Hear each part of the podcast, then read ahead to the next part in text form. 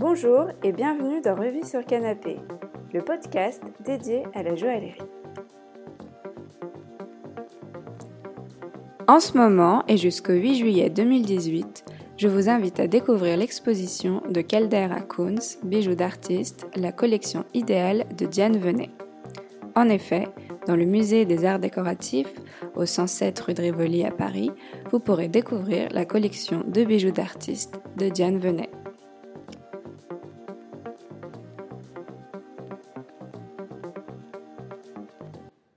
Bonjour Frédéric. Bonjour Claire. Bienvenue dans Ruby sur Canapé. Avec plaisir. Alors, euh, vous vous appelez Frédéric Manet et vous avez votre propre studio de création à Paris, c'est ça? Exactement, je l'ai fondé il y a trois ans précisément et derrière j'ai un passé d'environ 14 années au service de différentes maisons et studios de création et ateliers de joaillerie en tant qu'employé, salarié jusqu'au jour où j'ai décidé de voler de mes propres ailes. Bah, c'est un très beau projet. Merci bien.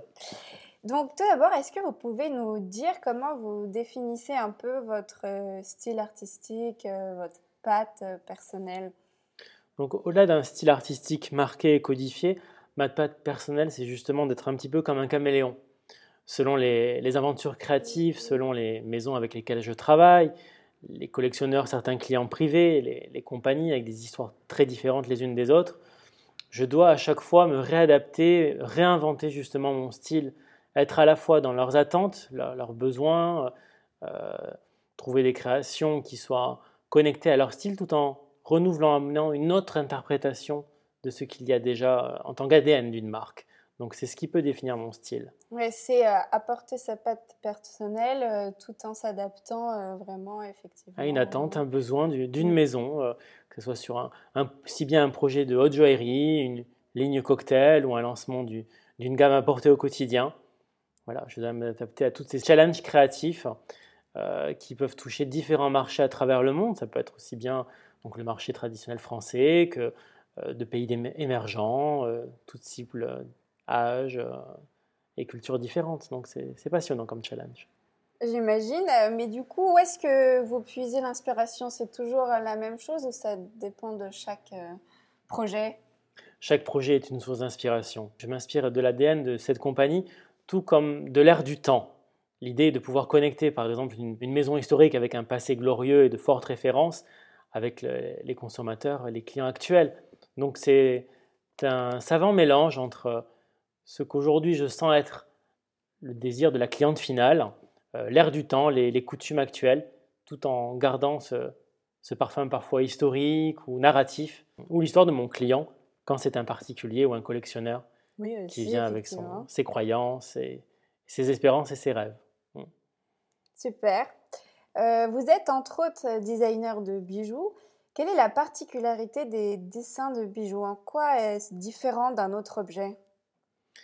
Alors, c'est pas forcément différent d'un autre objet. Euh, on peut, parce que je suis également designer d'objets, d'objets précieux, d'objets manufacturés.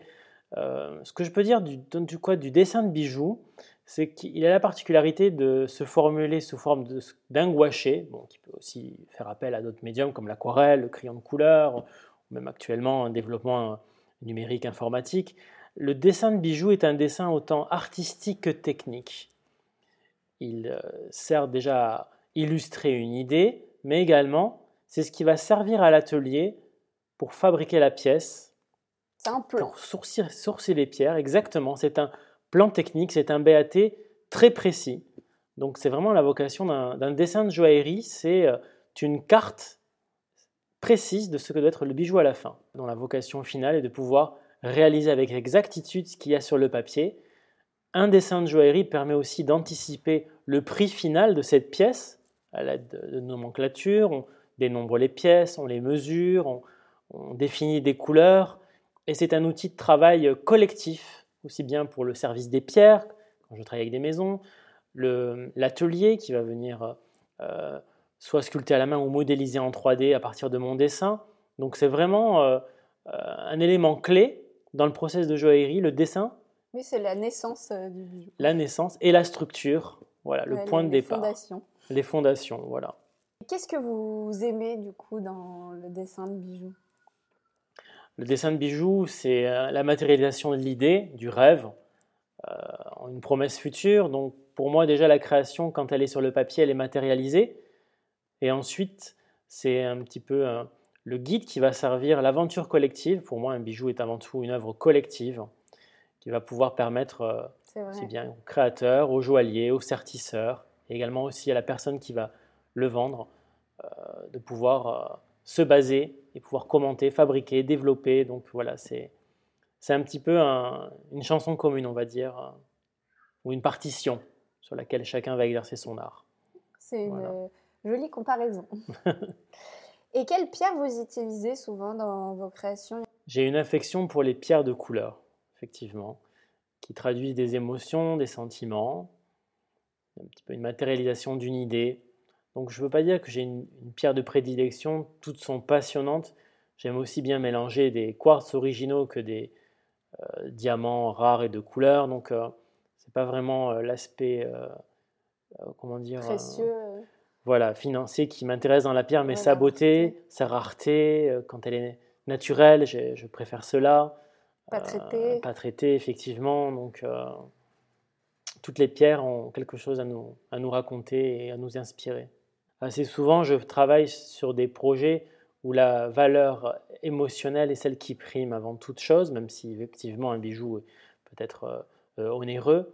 Euh, ce n'est pas nécessairement sur des pièces destinées à un investissement pur et dur sur lequel je travaille, mais avant tout sur des, des bijoux à forte narration et symbolique. Une valeur sentimentale. Et sentimentale, exactement, voilà. Est-ce que vous pouvez du coup nous raconter un peu euh, comment se passe votre quotidien? Alors mon quotidien est fait d'aventures très diverses. Effectivement, le point de départ se passe euh, au sein de mon studio de création, au milieu des livres et des objets qui m'inspirent. Donc à la, lumière de ma lampe à dessin, mes pots à crayon, mon aquarelle. Donc c'est le point de départ. Une fois que j'ai commencé à esquisser des dessins, trouver certaines pistes, des croquis, des intentions couleurs, j'arrive à un dessin finalisé avec un, parti pris créatif fort et, déterminé. Et de là, je vais le porter donc euh, euh, soit à la place Vendôme, dans une maison qui peut être l'une de mes clientes, ou chez euh, le commanditaire, on se retrouve et là, je lui présente mon dessin, qu'il me valide. Et après plusieurs réunions, on convient d'un lancement. Et à partir de là, intervient les maquettistes, soit sculpteurs de cire ou designer 3D. Donc là, à nouveau, c'est tout un accompagnement de mon dessin pour pouvoir le générer en volume. Et de là, euh, je vais de atelier en fournisseur de pierres où je sélectionne les matières. Voilà. Et avec les allers-retours auprès des, des, maisons clientes qui peuvent être en France ou même à l'international, des rencontres euh, permanentes avec toute une équipe pour pouvoir aboutir cette pièce. Donc de ce point de part très intime, euh, aboutit à une démarche collective pour le retrouver eh dans, dans les vitrines des magasins et un peu partout dans le monde. C'est ça qui est assez touchant, voire des fois porté au cou de certaines euh, belles de ce monde, chanteuses, actrices, euh, stars, ou peut-être couronnées parfois. Donc là, c'est c'est le rêve absolu. Quelle qualité, du coup, faut-il faut euh, avoir pour exercer ce métier? Pour moi, c'est d'une part l'ouverture d'esprit, l'esprit d'équipe, c'est aussi être. Euh, l'empathie peut-être pas le mot euh, le plus approprié, mais du moins à l'écoute de sa cliente et être tourné vers les autres et être à la fois attentif à son époque tout en étant attentif à ses intuitions, à son monde artistique. C'est connecter une individualité forte à son environnement tout en le comprenant, le respectant et en l'aimant. Donc euh, c'est cet aller-retour qui fait qu'on a un métier euh, riche qui se partage avec les autres. Donc voilà, c'est une, en fait, c'est une grande adaptabilité hein, de trouver le juste milieu entre l'écoute, mais quand même euh, Exactement. quelque chose. Exactement. Ne pas être uniquement centré sur l'ego du créateur, mais en même temps ouvert sur le monde parce que c'est un. Mais sans s'oublier non plus. Exactement, voilà. Je veux dire, on est là pour quand même porter des convictions artistiques, euh, mais au, final, c'est un bijou qui va être porté par une personne parfois que l'on ne connaît pas, qui va être vendu à travers des magasins par des gens que l'on ne connaît pas. Donc, il faut penser également au client final et faire des bijoux qui soient agréables à porter et qui rendent, du moins quand c'est une femme, la femme belle et fière et sûre d'elle quand elle le porte. Donc euh, je n'oublie jamais que ces bijoux ne sont pas destinés à rester euh, dans mon carnet à dessin, mais à avoir une, une vie autre et indépendante. Voilà. Et quels conseils euh, donneriez-vous aux jeunes qui aimeraient avoir une carrière similaire à la vôtre? Se former en permanence. Je n'ai jamais l'impression d'avoir quitté les bancs de l'école, même s'il y a certains domaines où on vient me chercher pour une expertise, une expérience. C'est se former en permanence. Aller au-delà de son propre métier. J'ai une formation de designer, produit industriel. J'ai appris dans les ateliers, au long des années, le métier de joaillier, Également, aujourd'hui, je me tourne de plus en plus sur les connaissances de gémologie, le marketing, la communication, l'histoire de l'art, les beaux-arts, les nouvelles technologies, de nouvelles langues. C'est un secteur qui évolue euh, beaucoup, même Exactement. si on utilise encore des savoir-faire ancestraux. Euh, Exactement. c'est se former en permanence et apprendre toujours des autres, ceux avec qui on travaille, comme de, de tout type de rencontres que l'on peut faire dans la vie. Donc c'est la, la curiosité d'esprit et la soif de se renouveler qui est pour moi le, fil conducteur pour faire ce métier. Ok. Et du coup, euh, vous êtes professeur aussi. Exactement. Donc c'est ce que vous enseignez à vos élèves, j'imagine. Mais qu'est-ce que cela, du coup, vous apporte euh, d'être professeur euh? C'est un enrichissement partagé. D'une part, les expériences de mon métier.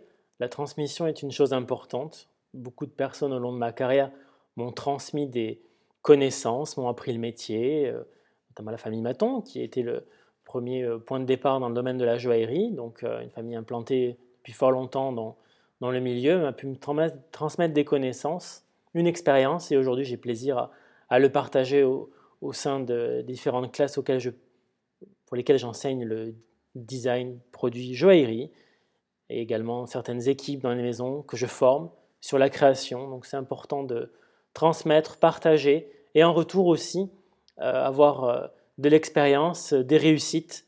C'est gratifiant. Donc euh, pour moi, l'enseignement se fait dans les deux sens. Je me nourris des points de vue différents.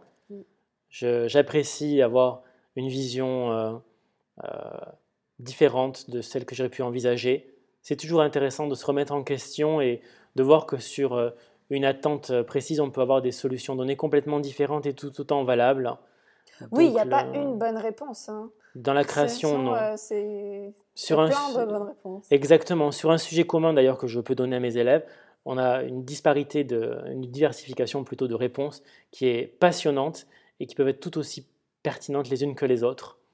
Donc euh, en cela, c'est aussi une expérience créative euh, partagée, intéressante pour le professeur envers ses élèves.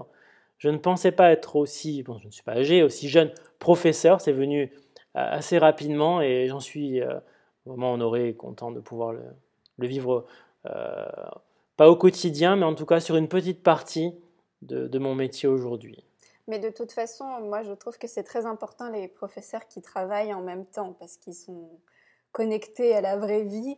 Particulièrement sur euh, ces métiers justement d'art appliqué qui sont liés au, au geste. Comme la, la joaillerie, il est important justement d'avoir des gens de terrain euh, qui puisse avoir donné un retour d'expérience au-delà de connaissances théoriques. Donc effectivement, ce que j'enseigne n'est pas une science, ce n'est euh, que du vécu et de l'expérience éprouvée, dans, aussi bien dans ses réussites que ses échecs. On apprend de tout, comme vous voyez. Exactement. Et vous avez collaboré avec les émaux de Longwy. Quelle est la spécificité de cette technique? Quel a été votre rôle? Est-ce que vous pouvez nous expliquer cette aventure? Effectivement, au-delà du cœur de mon métier qui est la haute joaillerie et la joaillerie, euh, l'objet d'art fait partie de cette aventure. Et la céramique, comme le travail du verre, du bois, euh, a tout à fait sa place euh, dans les challenges créatifs que je peux aborder. Donc c'est une manufacture historique spécialisée sur la céramique émaillée qui est peinte à la main. C'est une peinture qui, contient donc de l'émail, des pigments colorés. Ah, qui cuits au four vont se durcir mmh. et craqueler. Donc ils sont composés de pigments de couleur ou de pigments d'or véritable et de platine ou voire de cuivre. Donc ce sont des émaux précieux. Et donc appliqués sur la céramique à une température qui porte euh, à faire craqueler euh, la surface. Donc c'est une manufacture qui collabore avec de nombreux artistes à travers les, les âges. Donc, il y a notamment le peintre Braque qui a pu faire des, des céramiques jusqu'aux architectes contemporains. Donc, pour moi, ça a été un honneur et un plaisir de pouvoir imaginer une collection sur un univers plus personnel, à savoir la Méditerranée, ses légendes. Donc là, c'était un, projet euh, plus personnel dans la nébuleuse de maisons avec lesquelles je peux avoir des projets diversifiés, mais qui ne sont pas issus de mon, oui, parce que là, c'est vous qui avez choisi euh? J'ai eu carte blanche. Donc là, euh, j'ai pu vraiment... Exprimer toute la créativité. Voilà, et du moins quelque chose d'assez personnel et qui m'est cher, à savoir mes origines méditerranéennes. Et vous voyagez beaucoup euh, avec votre travail. Est-ce que vous pouvez nous dire quelle est la dernière destination qui vous a beaucoup et touché sur le plan artistique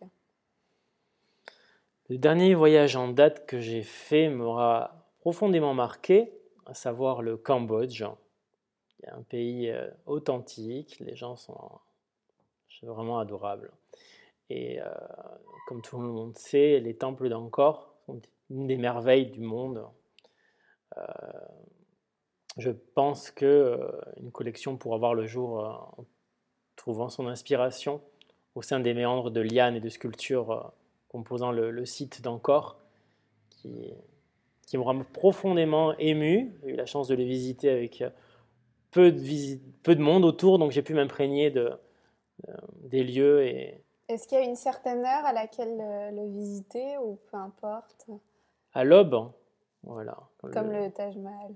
Exactement. Je pense que tous ces sites-là, euh, quand ils passent donc de, la pénombre de la nuit à la lumière du jour, euh, le panel de couleurs, de température et de sensations euh, ajoute à la merveille de la découverte des lieux. Donc, je conseille de vous lever à l'aube pour assister. Ça vaut le coup voilà. de mettre le réveil.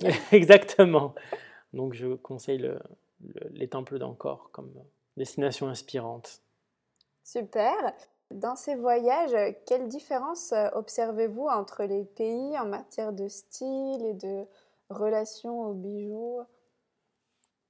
Évidemment, il y a entre chaque pays des différences culturelles euh, marquées, euh, pas uniquement liées aux bijoux, mais aussi aux vêtements. Mais à travers les bijoux, j'ai un regard forcément plus attentif. Et ce qui me touche, c'est toujours la place aussi symbolique fortes que peuvent tenir les bijoux, peu importe la, destination, hein, sur des pays euh, spirituels ou moins, le bijou garde toujours sa valeur de symbole.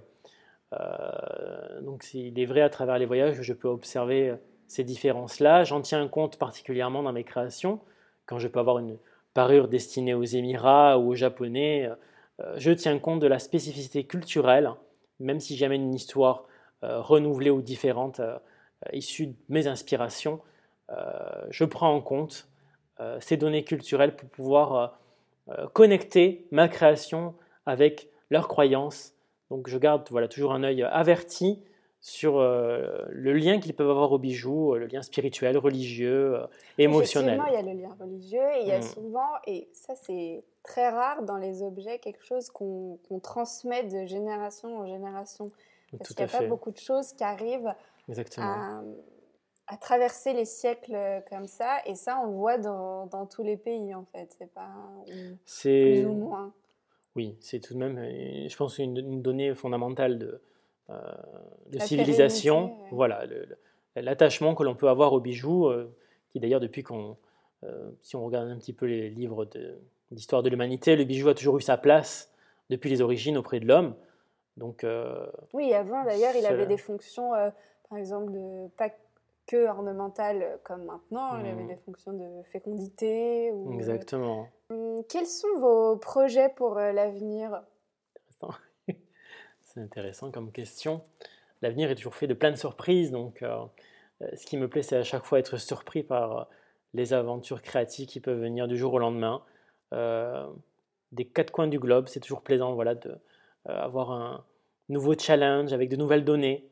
Donc, euh, certes, bien sûr, comme tout le monde, on a des projets, des envies. Des, euh, mon projet, c'est de pouvoir continuer à pérenniser euh, mon studio de création à travers toutes ces belles aventures créatives. Donc, voilà, mon projet, c'est de poursuivre, c'est de développer et continuer à partager ma passion à travers l'enseignement, la création, voilà exactement. La découverte du monde fait partie de mes projets, voilà. Si on peut donner un, un cas précis. Super. Et est-ce que vous pouvez nous confier euh, des lieux que vous aimez en particulier, que ce soit un endroit à visiter, une région, une ville, et pourquoi? S'il y a un lieu que j'affectionne particulièrement, c'est un lieu assez proche de celui où j'ai grandi. Donc, euh, au-delà de certains voyages que je peux faire, où il y a toujours des lieux fascinants à découvrir, euh, il y a dans le sud une zone géographique que j'affectionne particulièrement, qui est la Côte Vermeille, un village qui s'appelle Collioure. J'y ai grandi en partie, euh, je suis originaire de Perpignan, et donc j'ai passé une partie de mon enfance à arpenter ces rues. Et euh, c'est un petit port médiéval en bord de Méditerranée, à la frontière entre la France et l'Espagne, et je conseille vivement à quiconque de le découvrir. Picasso, Matisse, Dali euh, y ont vécu et ont, peint les paysages. oui, c'est un, lieu quand même fort artistiquement. Euh. Exactement. Mais d'ailleurs, c'est vrai que dans le sud de la France, il y a beaucoup de peintres qui, Exactement. qui sont venus. Bon, on comprend pourquoi. Voilà, la lumière est particulière, la, la douceur méditerranéenne est, inspirante et euh, j'ai loisir à, à m'y ressourcer et même à imaginer des collections de temps à autre. Génial. Écoutez, merci beaucoup Frédéric pour cette interview. J'espère à bientôt. À bientôt, ce fait un plaisir euh, de répondre à vos questions. Merci beaucoup d'avoir suivi cet épisode. Si vous aimez Ruby sur Canapé, n'hésitez pas à aller sur iTunes, lui attribuer des petites étoiles. Cela est essentiel pour le développement du podcast car ça l'aidera à être mieux référencé, donc plus connu et écouté. Vous pouvez également partager cet épisode sur les différents réseaux sociaux. À très bientôt dans Ruby sur Canapé.